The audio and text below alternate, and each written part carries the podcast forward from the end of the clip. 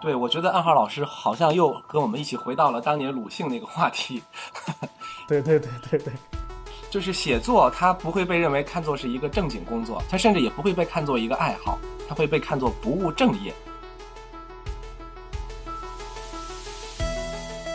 哎，所以你是每天都会写一些的是吗？我不一定，你看我最近就没怎么写，为什么呢？因为我在玩《动物之森》，玩玩了一个月了。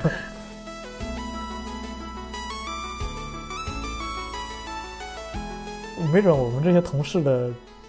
他们个人的编辑也在写自己的东西，就是社社畜业余写作的无限套娃。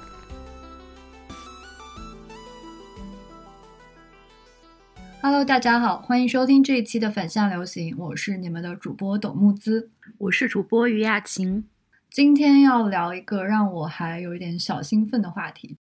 很多文艺青年，他还是一个九九六的福报青年，但是呢，他也想成为一个有理想、有追求的创作者。所以，一个业余写作者如何协调自己的工作和生活，就成为了一个蛮有趣、蛮尴尬、蛮艰辛，也充满挑战的这么一个事情吧。今天聊的就是业余小说家、民间学者、斜杠青年这些人是怎么在工作之余进行创作的。今天请到了两位嘉宾，也是之前来过反向流行的大白老师和暗号老师。他们两个都有自己的正职，但是同时也是资深的业余写作者吧。两位老师介绍一下自己吧。呃，大家好，我是大白，豆瓣上的 Danny Boy。那么我现在的工作呢，是在一个金融行业里面做战略规划这方面的工作。呃，然后我日常的爱好呢，主要就是阅读、写作，以及云养猫、养娃以及喝酒。呃，大家好，我叫暗号，然后我是一个拿着一份小说开发和影视策划工作的工资，然后自己业余也在写自己小说的这么一个北京社畜。两位老师在之前我们聊鲁迅的那一期反向流行里面贡献了非常多精彩独到的观点。那今天关于这个业余写作的事情，其实说到这个，我们都会想到一个蛮经典的梗，就是写科幻小说的刘慈欣之前在国企上班的时候摸鱼写作，后来就成就了中国科幻界的一代的领军人物。就是说到作家和学者，我们往往想到的都是一个高度专业化的身份，就是他是一个特殊的知识阶层。但是实际上，不只是今天，一直以来社会上都存在非常大量的叫他野生作家也好，民间学者也好，都是一些持续创作，当然一些成功的就转型成为职业的作家或者作者了。在今天做一个业余小说家或者学者，何以可能呢？就是我其实还蛮想听听大家的看法的，因为一直以来全职写作为生，或者做一个全职学者都是很不容易的事情。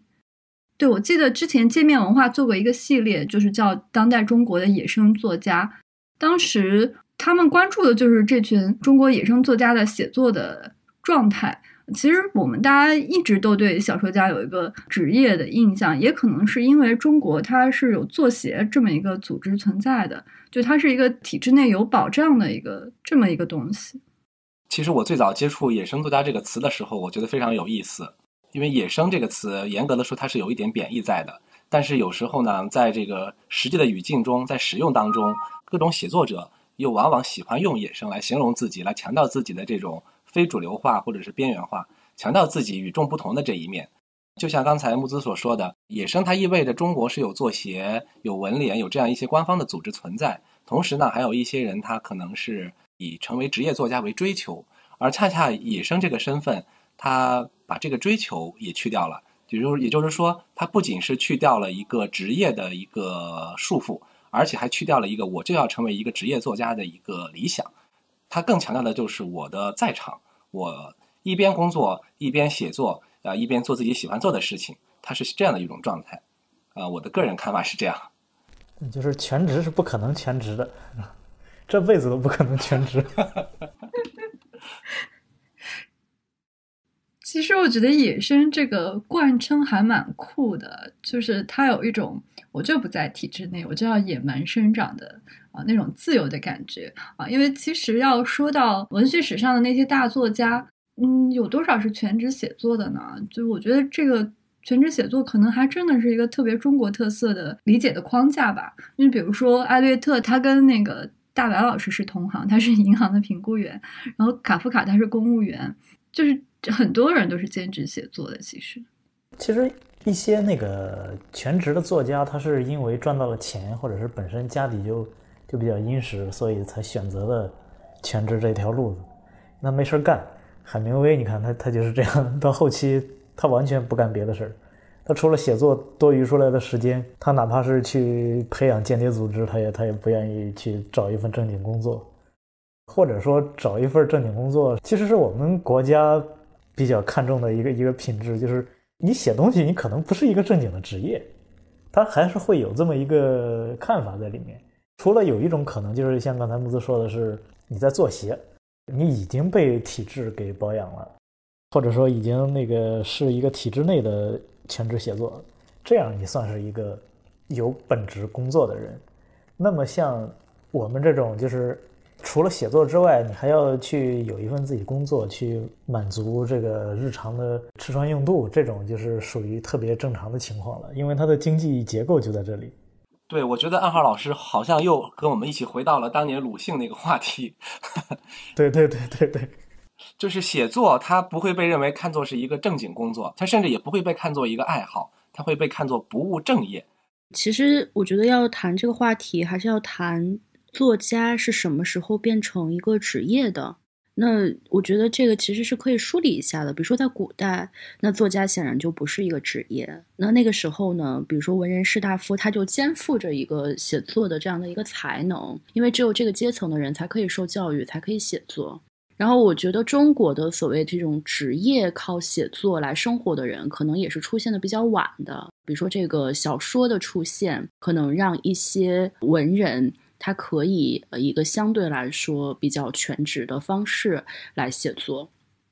或者更早一些，可能在呃一些比较富庶的地方，有一些地主阶层的这些人，他们可以放弃掉就是自己做官的这个身份，然后在家里去做一些写作的工作。但是你也很难讲那种叫做职业作家。真正我们认为说作家是一个工作，我觉得可能还是有所谓作协之后，我们会认为这是一个工作。因为你有一个地方管你，然后有一个每个月固定给你发一定薪水，有这样的一个形式。很有意思的是，那又什么时候开始，就是会在父母那里认为作家又不是一份正经工作了？其实也不是一开始就这样的。我觉得也是跟市场经济之后，就是作家实际上在做鞋也拿不到太多的工资，或者也得不到太多的保护之后，那作家又会变成一个不那么正经的工作。但你想想看，比如说你在八十年代初，你说你是一个做鞋的作家，那还是会让父母觉得这个工作很正经的。对，是这样的。我觉得确实有必要梳理一下作街职业化这个话题它的一个历史吧。在中国古代的时候，就像刚才所说的，确实是那个时候是不可能有一个职业的作家群体。本身知识分子就已经意味着你已经与众不同了。但是确实有一些变化，比如说从明清的时候，我们就会发现有很多士大夫，如果他特别是江南的，他家里面如果小有田产，呃，或者说他做了几年官，有有了很多积蓄，那么他可能会抛弃掉这样一个士大夫的身份，而回到家里面做一个乡绅。在这个过程中，他可能会变成一个吟诗作赋的这样的一个人。所以我觉得作家职业化的出现，严格的说，应该还是到了一个商品社会，或者说是资本主义社会才出现的。对中国来说，它应该是从晚清之后才出现了职业的这个写作者。比如说像张恨水啊，或者是有一些人，他们肯定是那个时候没有什么作协这样的官方的身份，但是他们也确实是作为一个职业作家而生存，而且那样的人当时应该还不少。他们也会从事一些职业，比如说像报纸或者是杂志，但是他们总体上来说是被认为是一个职业作家或者是一个专业作家的。那么到了进入到新中国以来呢，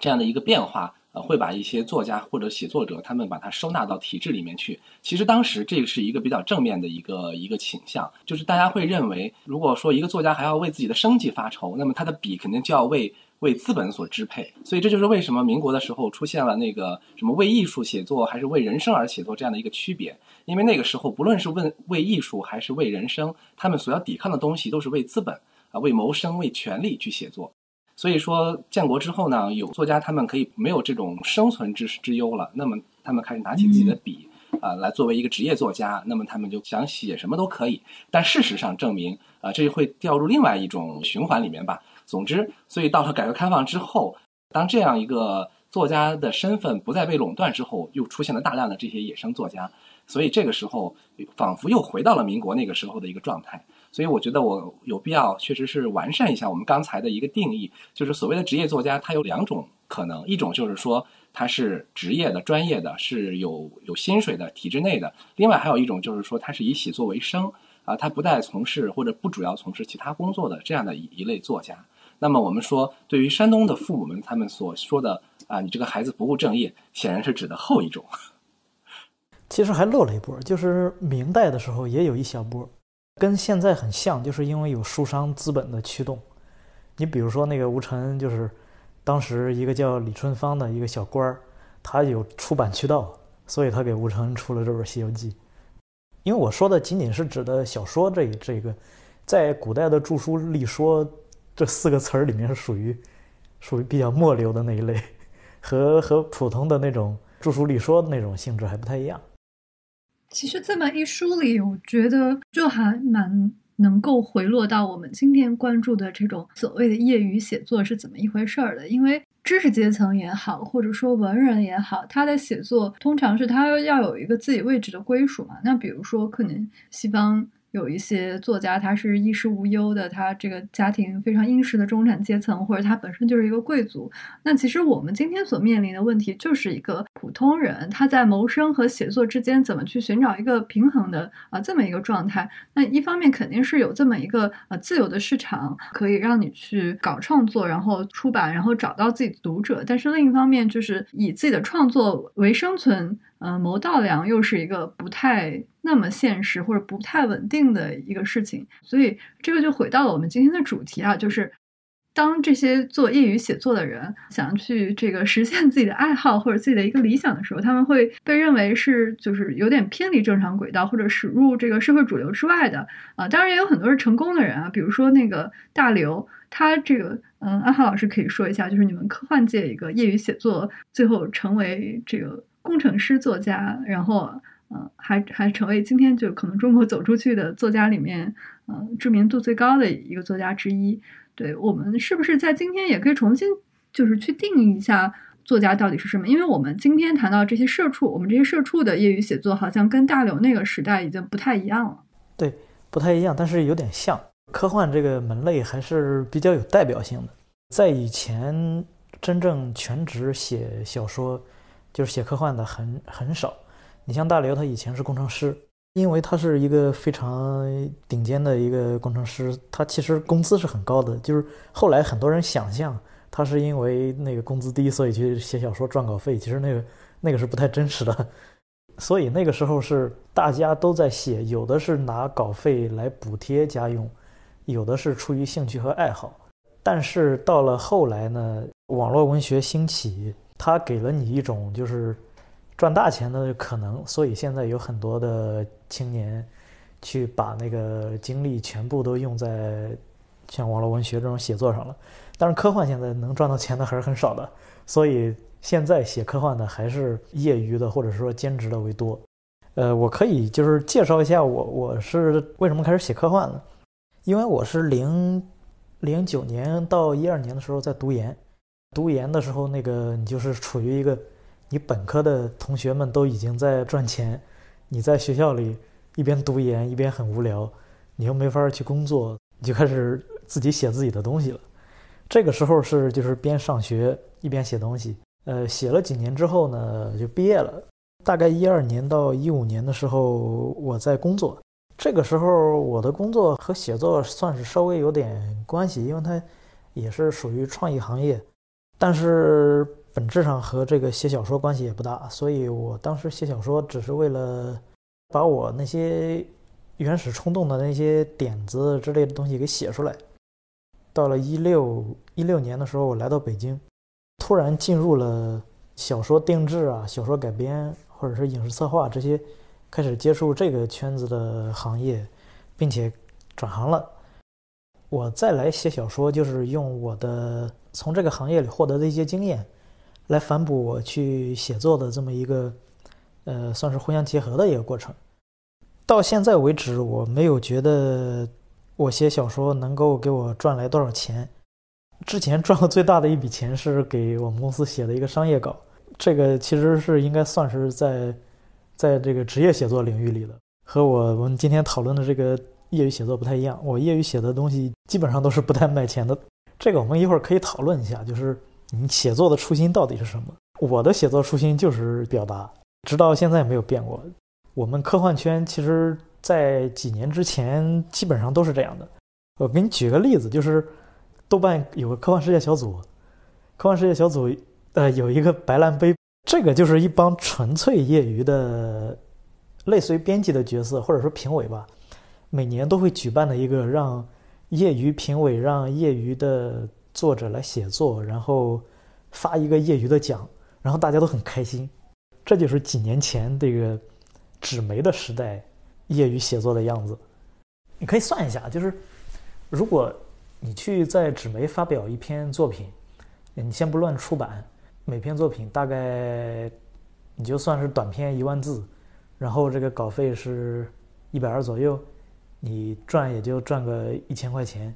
其实如果你已经是一个。毕了业有自己工作的人，这个只能说是对你一个零花钱一个填补，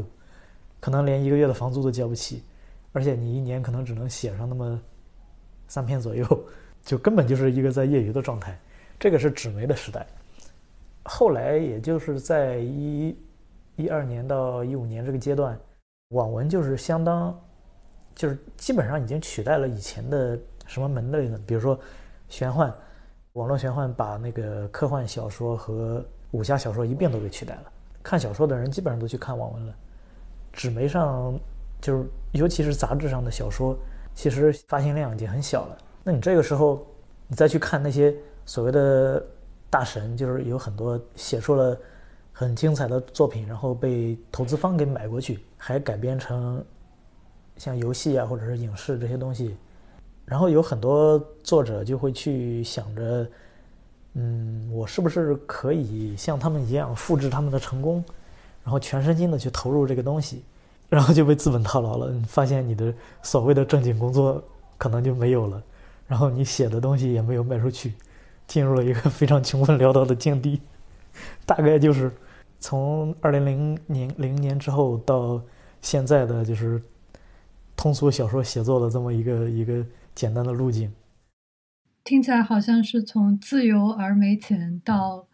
嗯，想要卖身而不能的一个状态。其实中间有一个网络媒体把发行量给就占了大头的这么一个过程，它跟纸媒的消亡是有着必然的联系的。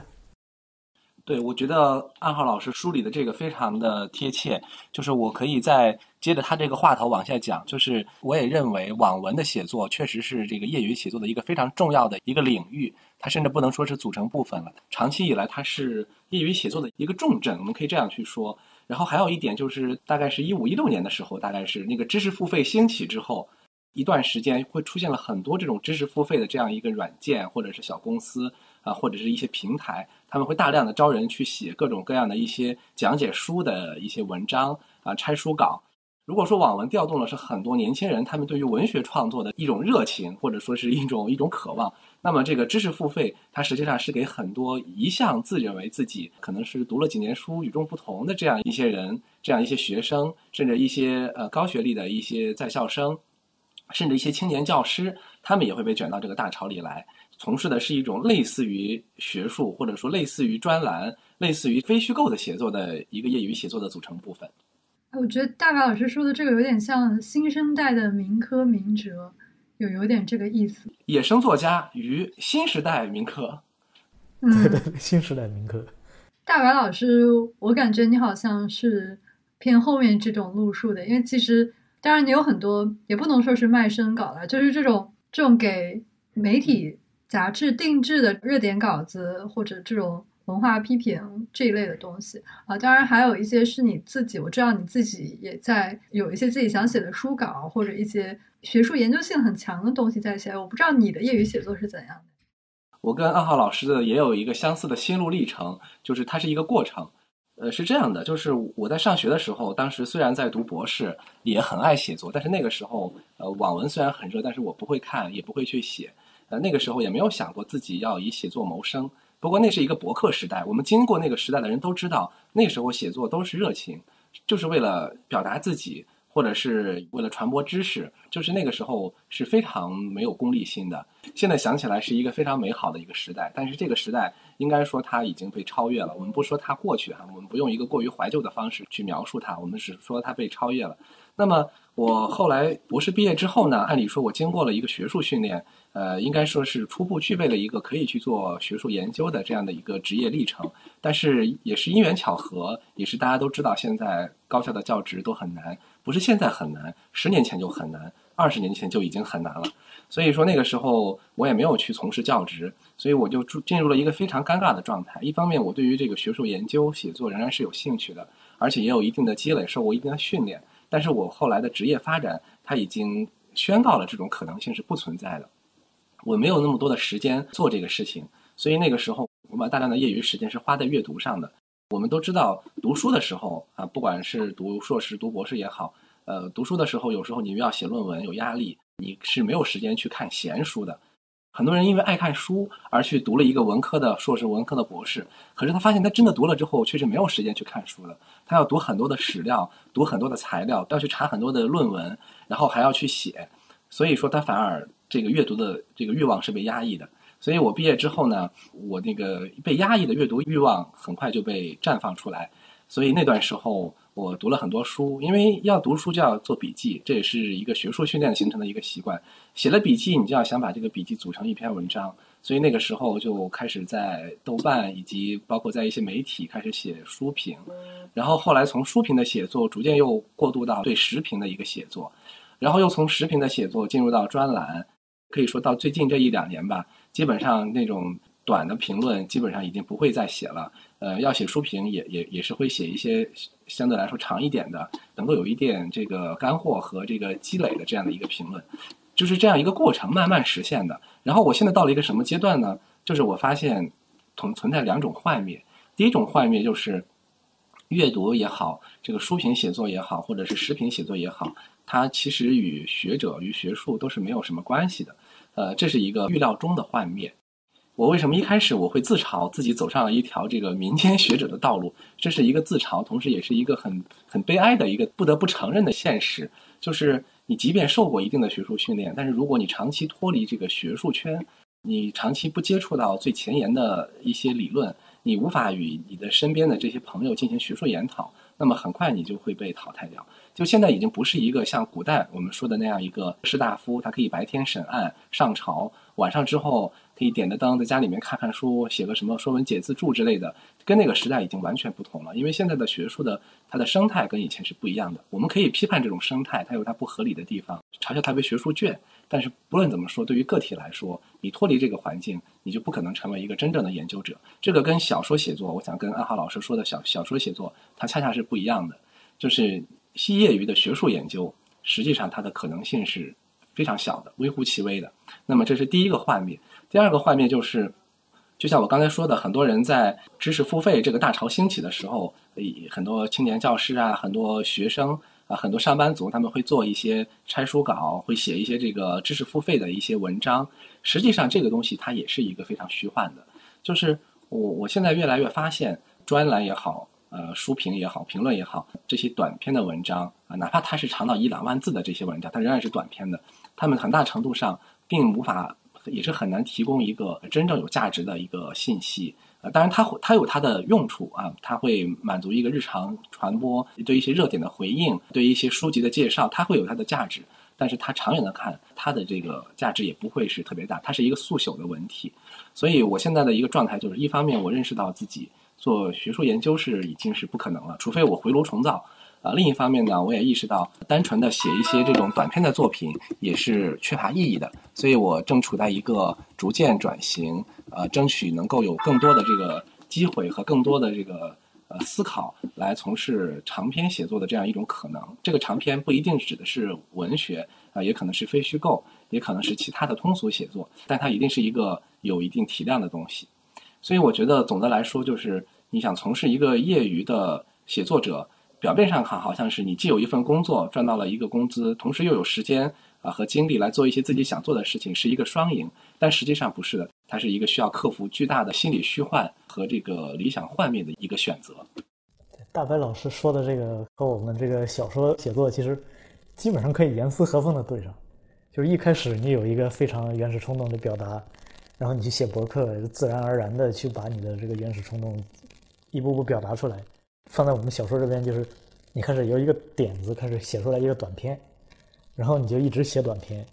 放在我们科幻这里，就是别人说你写的是点子文学，让你去提升文学修养，然后你就去找各种写作书籍或者是编剧书去看，看完了之后觉得啊。点子文学是那样写，但是我这是如果是要精进一些写成文学的话，我应该那样写，所以你就越写越专业，然后你就开始想写中篇，写完中篇你开始想写长篇，你想去架构一个非常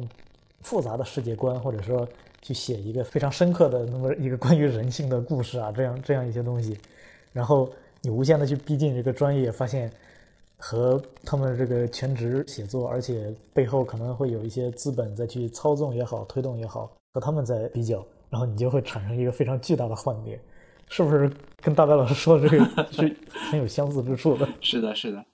我其实觉得还蛮有一点围城的感觉的。刚听大白老师说的时候，我自己是有点感触。我是书评编辑嘛，所以约稿的经常是学院的一些青年教师，但是他们的一些感慨，恰好就是觉得他们在学院太闭塞了，然后所有都是跟这个小圈子里的人，在某一个具体的、细微的，而且不断深挖的那些小点上去耕耘，但是反而对于现在。就是社会正在变化的一些新媒体呀，或者网文呀，或者这些东西，他们都不是很了解。然后他们其实也是有一种恐慌，就觉得自己的研究越来越象牙塔了，不能跟外面的世界接轨了。然后他们反而会很羡慕一些类似于大白老师这种业余写作的身份。但是我还是觉得，其实现在看这个出版市场，真正意义上的那种纯学术的写作，其实并不是很受欢迎。还是介于两者之间，或者完全面向市场的这些作品，是不是会更看到的能更多一些？呃，我可以打一个比方，我觉得还是比较贴切的。就怎么说呢？呃，对学校学校里的这些老师来说，特别是搞文科的老师来说，如果他不接触现实，比如说像这个商业哈商科的很多这些教授，我也接触过，工作之后接触过的，他们对一些他们研究的那些东西，他们都缺乏真正的了解，因为他们不在这个企业的这个经营当中。但是学学校的这个学术研究像什么呢？它就像是这个妖精在修炼。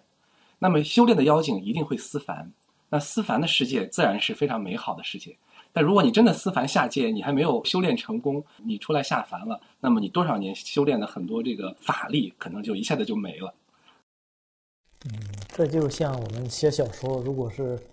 呃一个全职作家，可能会回顾自己以前写的东西，然后觉得哎。我以前写的东西怎么那么有灵气？这个灵气可能就是大白老师说的思凡，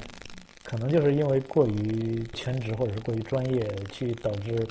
比如说你你以前可能会在职场里获得一些非常不错的经验，你用在了小说里，但是后来你真正去一股脑扎进这个全职写作里面，你反而丢失了这些土壤。其实我觉得这还是回归到一个创作者的初心上面。就比如说大白老师，他其实还是想要做出一些真正有原创性的研究，是从这个方面有贡献的，而不是说就是面向大众的一个通俗读物的，就类似于拆书的这种传播性的东西。所以我觉得很多有这种创作冲动的人也好，业余小说家或者这个民间哲学家也好，他都是有很强烈的这种原创冲动的。原创冲动，它因为要求非常高的精力投入，然后同时也需要有一个圈子文化的滋养吧。那其实跟他现在的这种社畜的生存状态是有很大的矛盾和冲突的。所以我听下来，我是感觉这还是要看你想写作的内容是什么，觉得还是不太一样吧。比如说刚才暗号老师就讲到，就小说这个题材来讲。也许这种业余写作，它其实你的生活经历是可以滋养到你的写作的，因为小说它就需要有更丰富的故事啊、更立体的人物啊等等。但是如果在一个比较专门的学术研究的领域来讲，可能你的工作某种程度上会对于你的这个研究会是一个阻碍。我不知道是不是会有这样的差别。这个其实说到底，我觉得可以回到我们一开始所设定的这个话题，就是业余写作它面临的一个非常实际的事情，就是时间的分配。其实做学术研究也好，做写写小说也好，你都要有一个时间来来做这个事情，要坐在你的办公桌前，坐在电脑旁面前，要写下来一行行的文字。业余这个事情，它就对这个时间是一个非常大的限制。我不知道暗号老师他平时是怎么 协调自己这个时间安排的。说起来这个，我就要说一个笑话了。刚刚我们说那个，为什么很多业余作家写短篇？因为你没有时间去写长篇，这是很很现实的一个问题。我最近写了一个不到十五万字的一个长篇，是因为就是这次病毒，因为疫情，所以在家里关了那么 那么长时间，我才有时间把它写完的。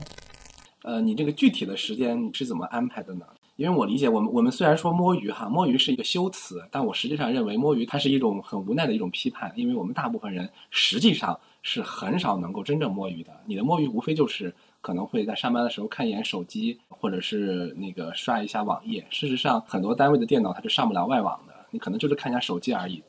所以，我觉得摸鱼写作这个事情，呃，它是比较难以实现的。对，就是摸鱼的时候，你还在生产，你还在产出，这个东西是非常难实现的。我举一个例子，就是亲王，我们非常尊敬的马伯庸马老师，他说过自己说过一八卦，就是。以前他在施耐德工作的时候，就是在办公桌上写作最有效率，因为他 他那个是在摸鱼写作，他是真正一可以一边上班一边摸摸鱼产出的人。但是我们这种就是，你上班的时候可能已经精神非常集中了，或者是没有一个大块的时间去保证你能完成你的思维的组织，然后下笔，所以你可能只能回到家。你看着你家的猫，你还要给它喂粮，然后可能你的孩子在嗷要东西吃，你还要去抛开这么很多就生活对你困扰的东西，然后打开电脑或者是摊开笔记本在那写。我一般是那个回到家之后，可能每周才能抽出来那么两三次，能够认真写上一两个小时的时间。其实这个时间。呃，相比于职业小说家来说是非常的短，就基本上跟跟没有似的。所以以前只能写短篇，后来就是因为，因为你在写作过程中，可能你也在总结自己时间的分配啊之类这些所谓的时间管理的这些东西，你能够找到一个相对好一点的平衡，去把你想写的东西，就是有时间能写出来。我拿我个人举例，就是一四年之前，只能每年写。一两篇短篇，这个概念就是，呃，一年只能产出三万字左右，然后可能不包括那些非虚构的，因为我之前有有段时间写一些科普，大概一一篇那么五六千，那些就不算了。如果你想认真写小说，可能你每年只能写三万字，然后到了一一五年写了一个中篇，就是那一篇就有四五万字。那个是我一年中产出的大半部分。一七年之后，我是觉得，因为按照我们那个写小说的业余职业路径来说，你必须开始写长篇了。我有一个非常刁钻的战略，就是我接了一个商业稿，然后那个商业稿是五十万字，我相当于当时是全职写作，那个时间用了小小一年把那个写完了。衡量自己能不能去安排时间让自己写长篇，去谋篇布局，然后把每个人物、每一个事件写到位。等做完了这一切，也就是大概一八年的时候，正好一八年之前也是我那个短篇集，就是之前写过的所有那些零碎小短篇出版的时候。一八年之后，我终于学会了，用了大概接近十年的时间。就学会了怎么把时间分配到一个平衡的，既能照顾到你平常的工作，又能把头脑中的长篇给写出来的这么一个这么一个路径。搭建这个的过程就还是挺长的，就更不用说去实现它了。那具体的时间是怎么安排的？比如说，既要工作，又要写一个长篇。个人的经验是，至少你先把大纲给写了，因为我是写长篇的时候需要大纲的，写短篇的时候就不需要。这个过程其实，在操作上已经比较接近于职业写作的那种方法了。但是你在硬件上，你还是白天你还是个社畜的。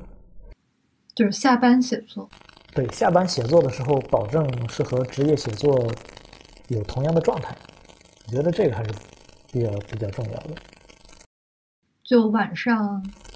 晚上或者是有时候是早上。我现在这个工作，因为我个人原因，我们这个公司是比较宽松，呃，上下班的时间也比较稳定，所以我是有这样的条件，所以我可以早上或者晚上再写。哎，所以你是每天都会写一些的是吗？我不一定，你看我最近就没怎么写，为什么呢？因为我在玩《动物之森》，玩了一个月了，玩了一个月，所以就基本上这一个月是只产出了大概不到一万字，就很少。但是我有一些就是刁钻的小方法，就是我会用一些非常数码直男的那种方式去写作，比如说我走在路上，拿出来手机。连上麦克风，用某飞的语音输入法去写，然后整个画面看起来就非常尴尬。但是因为我是住在东五环，我下班的时候是路过一个殡仪馆，人烟是非常稀少的，所以我可以忽视这份尴尬。如果不是因为有语音输入这么高科技的现代的输入方式，我可能那个长篇到现在也也没有写完。但会不会觉得说语言其实和写作还是两回事？我也曾经在我非常疲倦的时候试图用语音的方式来完成我的工作，但后来发现它的整个的逻辑组织方式是不一样的。对，这个就是我要谈到的。嗯，你要清楚自己写作的时候的状态。我试过，就是写的时候喝酒，呃，就是这个时候你可能写出来。那个文字的那种飘忽感可能会有一点，但是你在语音输入的时候比较适合用来，第一是列大纲，第二个是你写到 POV，所谓 POV 就是从某个人的视角去写，整个事件没有太多的对话，然后从这个人的视角去叙述他所看到、所经历的事物。个人认为，基本上只有这种写作视角适合用语音输入。第二就是写大纲的时候，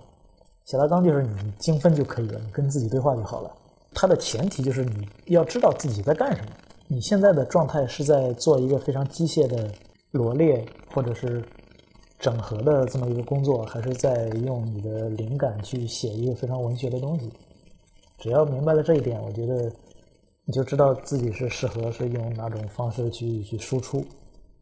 对，我也曾经用过这个软件，比较适合虚构性的写作。比如你突然有一个想法，可能就在地铁上或者在路上，你会掏出手机来，赶紧把它录下来。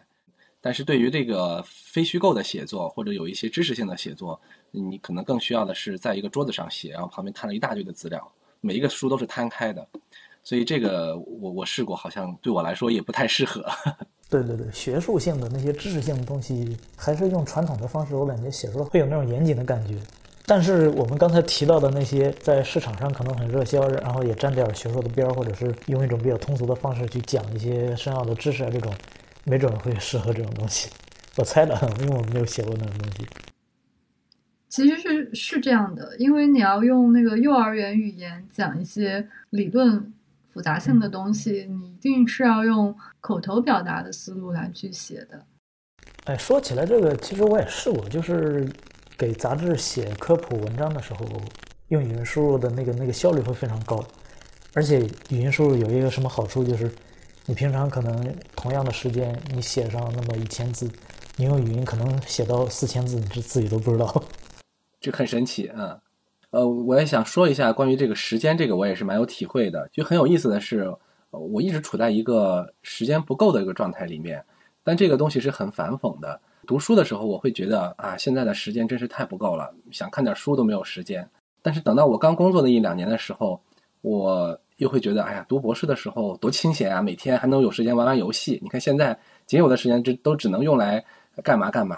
可是后来等有了孩子之后，我又会特别觉得，哎呀，我刚工作那两年还单身的时候，为什么不拿出更多的时间来写作呢？那时候那么闲。我觉得就是写作，它在时间上分配上会随着人的年龄的增长，特别是随着人到中年之后，变得形势更加严峻，它会变得更加的悲苦。就比如说刚才二号老师说他能早上起来写作，这对我来说这是绝不可能的，因为我每天晚上都要一两点钟才睡觉，因为我十十一点的时候大概才能有时间才能腾出手来坐在电脑旁边。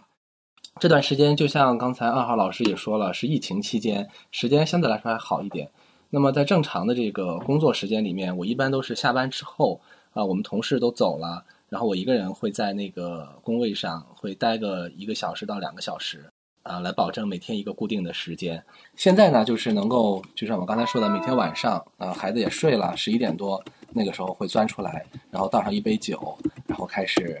啊，进入到自己的这个 状态里面去，所以总的来说，这个中年人是是会是显得更加悲苦，而且随着你年龄的增大，你就觉得前面浪费了更多的时间。对，这个是个不可逆的过程，而且身体也会不如以前。啊，为什么话题进行到这里突然变得 是这样了？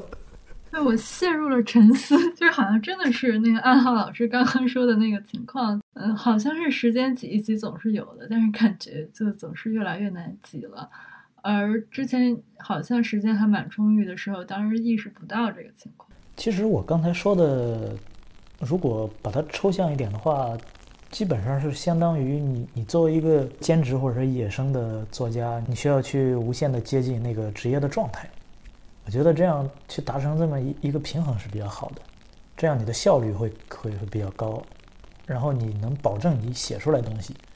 对这一点我也非常赞同暗号老师，就是我刚才说这种悲苦，就是说它来源于什么呢？其实恰恰来源于一种你越来越不把这个业余的这个写作当成是一个业余的爱好，你越来越把它职业化。就是说，业余的一个写作者，只要他坚持下去，他最终一定会把这个写作的这个过程变得像一份工作。呃，我们不说他是不是真的占用工作的时间，这个倒是有可能还不一定。但是对待他的态度，啊，你所分配给他的其他的时间，在上面用的这种力气，这个我觉得他是越来越职业化的。就对你个人来说，你会把它当成一个很重要的工作去完成，所以你才会想到我会写更长的东西，或者写出更好的东西。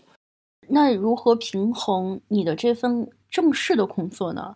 就是是不是会你当你在写作的过程中投入越多的精力，你的这个政治工作也会受到影响呢？也就是你们在日常的工作当中是怎么样去处理这个时间的？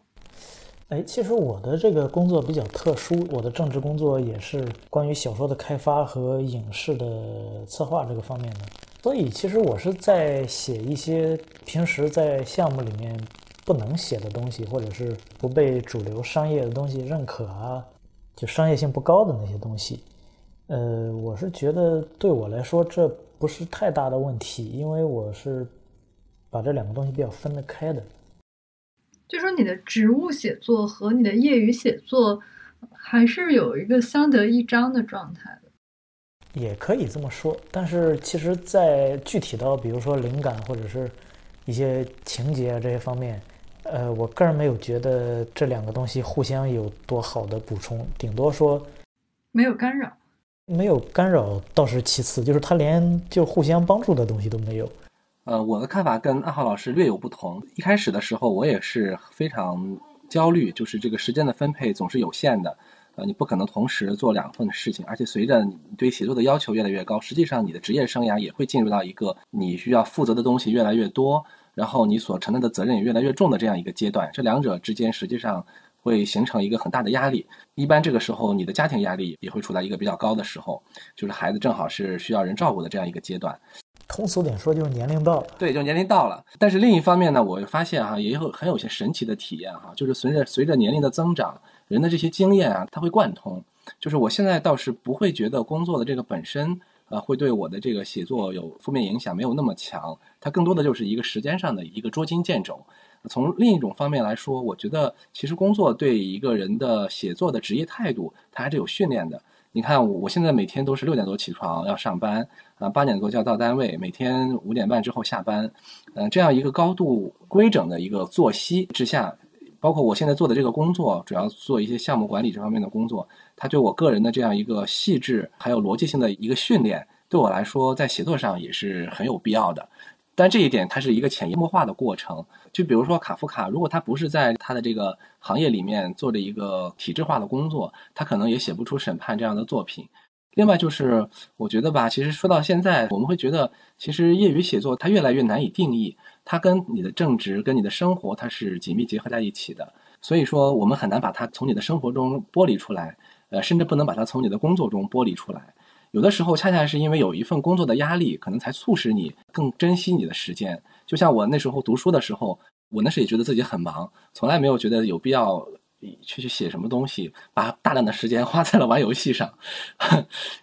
而工作之后，却又觉得还是能挤出时间来做一些写作的工作啊。我我发现这个体制跟业余写作有非常。亲密而且有意思的关系。那个大白和暗号，你们说的这个呃业余写作的状态，跟我认识的一些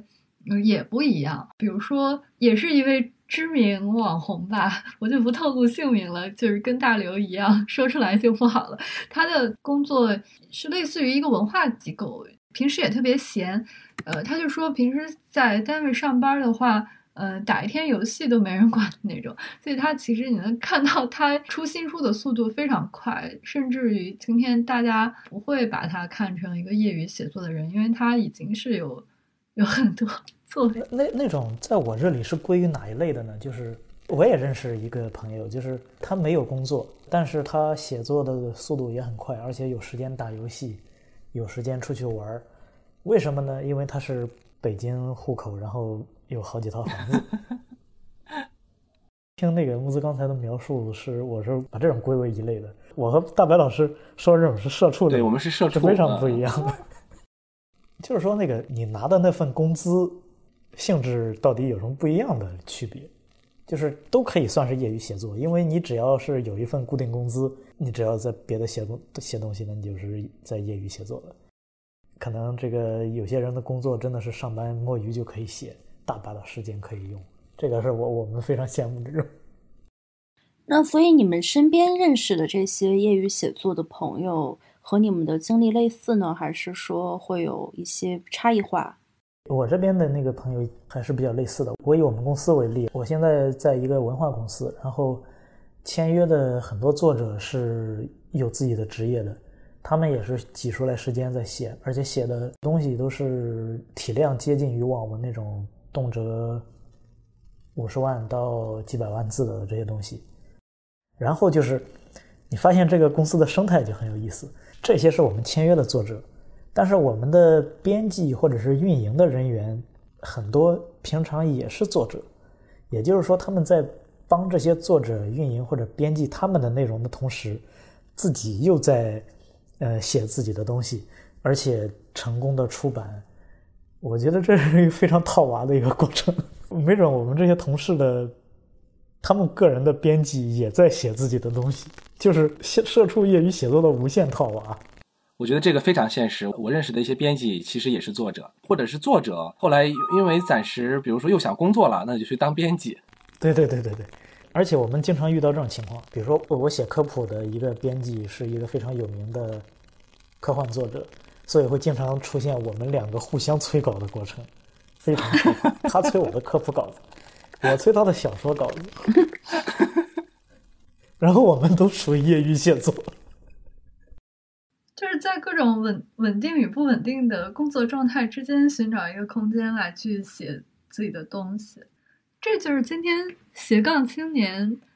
跟这个创作者身份重叠之后的一个生存状态。其实我觉得这种现象其实蛮好的，就像我们以前比较熟悉的八十年代的这个文学热、诗歌热，那个时候有很多人写诗，但是实际上那个时候它是因为它是热，所以很多人追捧这个东西，它未必是真的是爱好，或者说真的是有多大的这个热情去追捧。所以一到这个九十年代它不热的时候，它就很快就沦为像很多诗歌啊就被沦为一个讥笑和嘲讽的对象。但事实上到了新世纪以来，特别是到了最近这十年，我们会发现有很多这个普通人。呃，他自己都在写诗或者去读诗，很多我们熟悉的诗人，比如说余秀华，就是从这样的一个普通人里面被发现的。那么，我觉得像这种业余写作也是如此。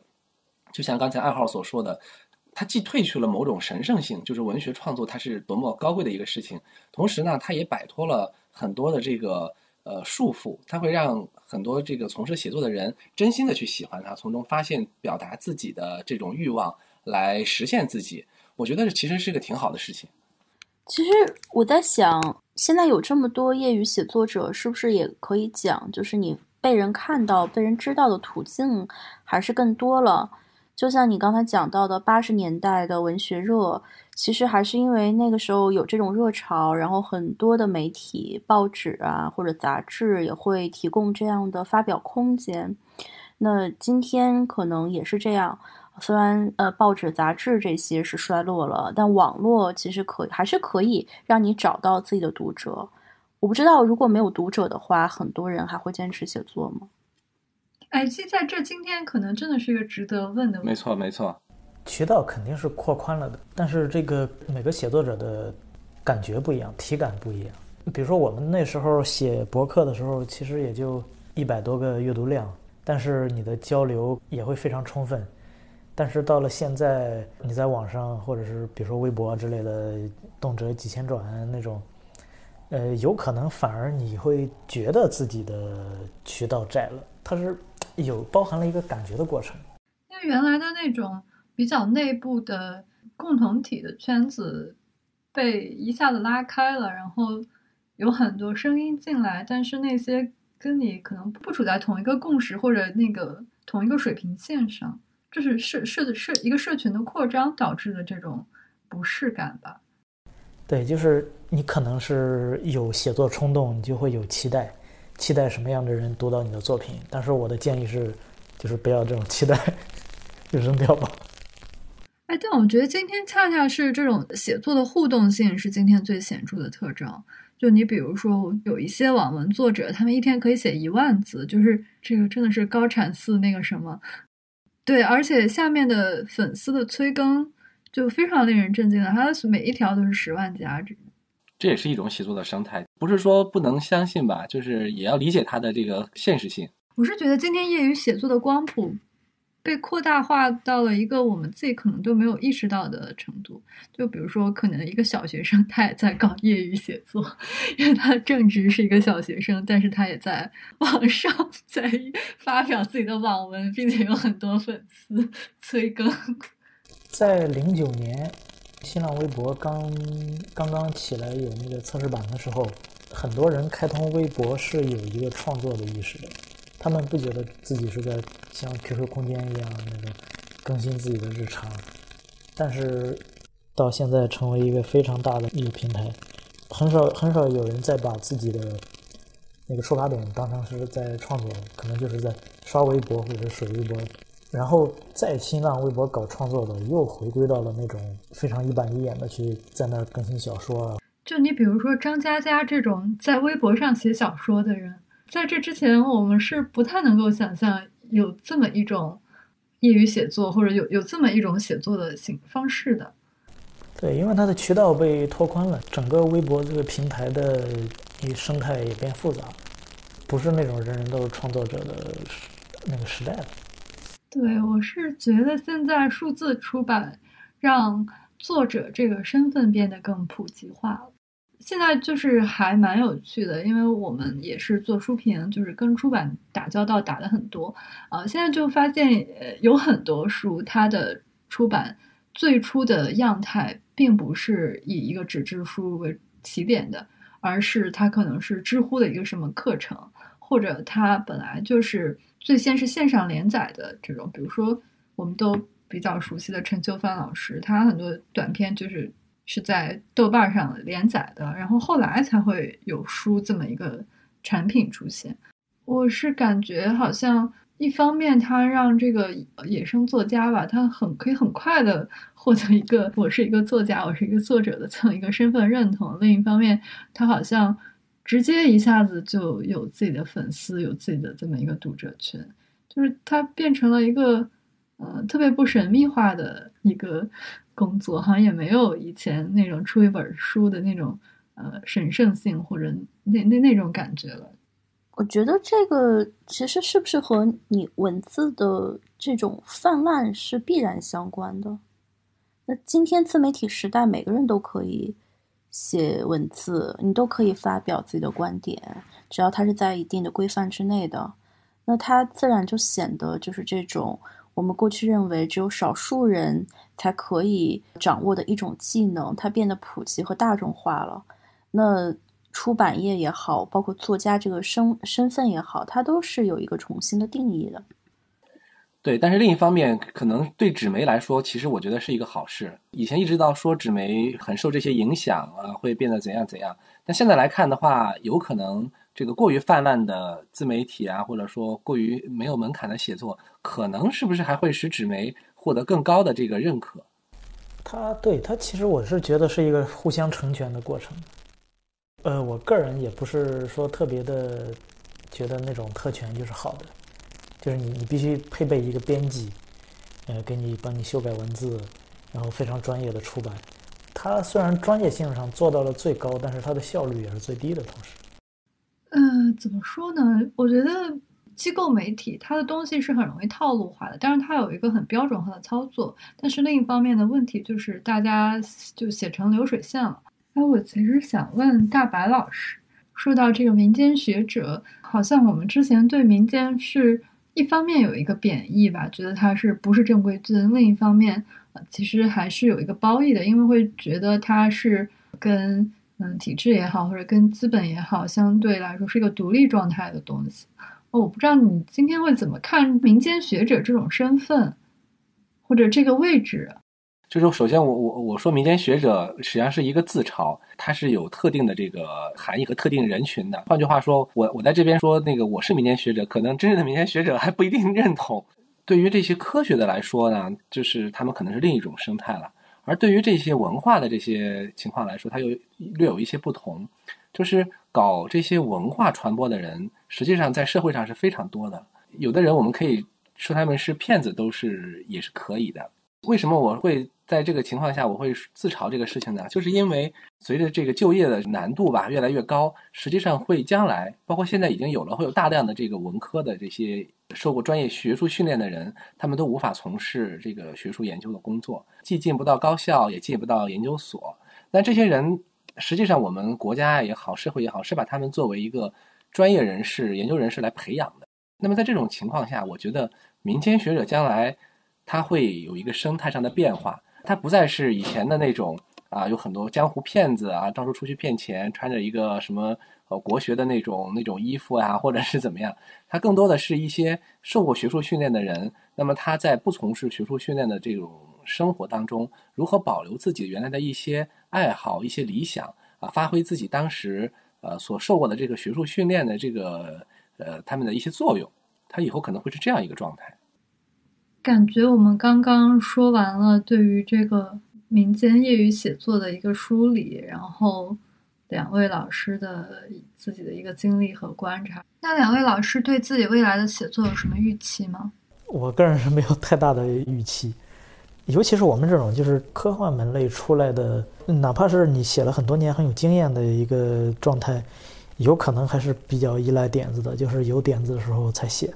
没有点子你宁可搁着。不去强迫自己写，你除非是我明年我可能那个在北京待不下去了，房租不行了，我预期我能够写一个赚钱的，这就我开始和那个资本签订交易了，这么一个过程。呃，我现在也没有什么预期，我现在最大的问题就是我看看能不能写出自己更满意的东西来，因为我一直处在一种焦虑当中，就是总是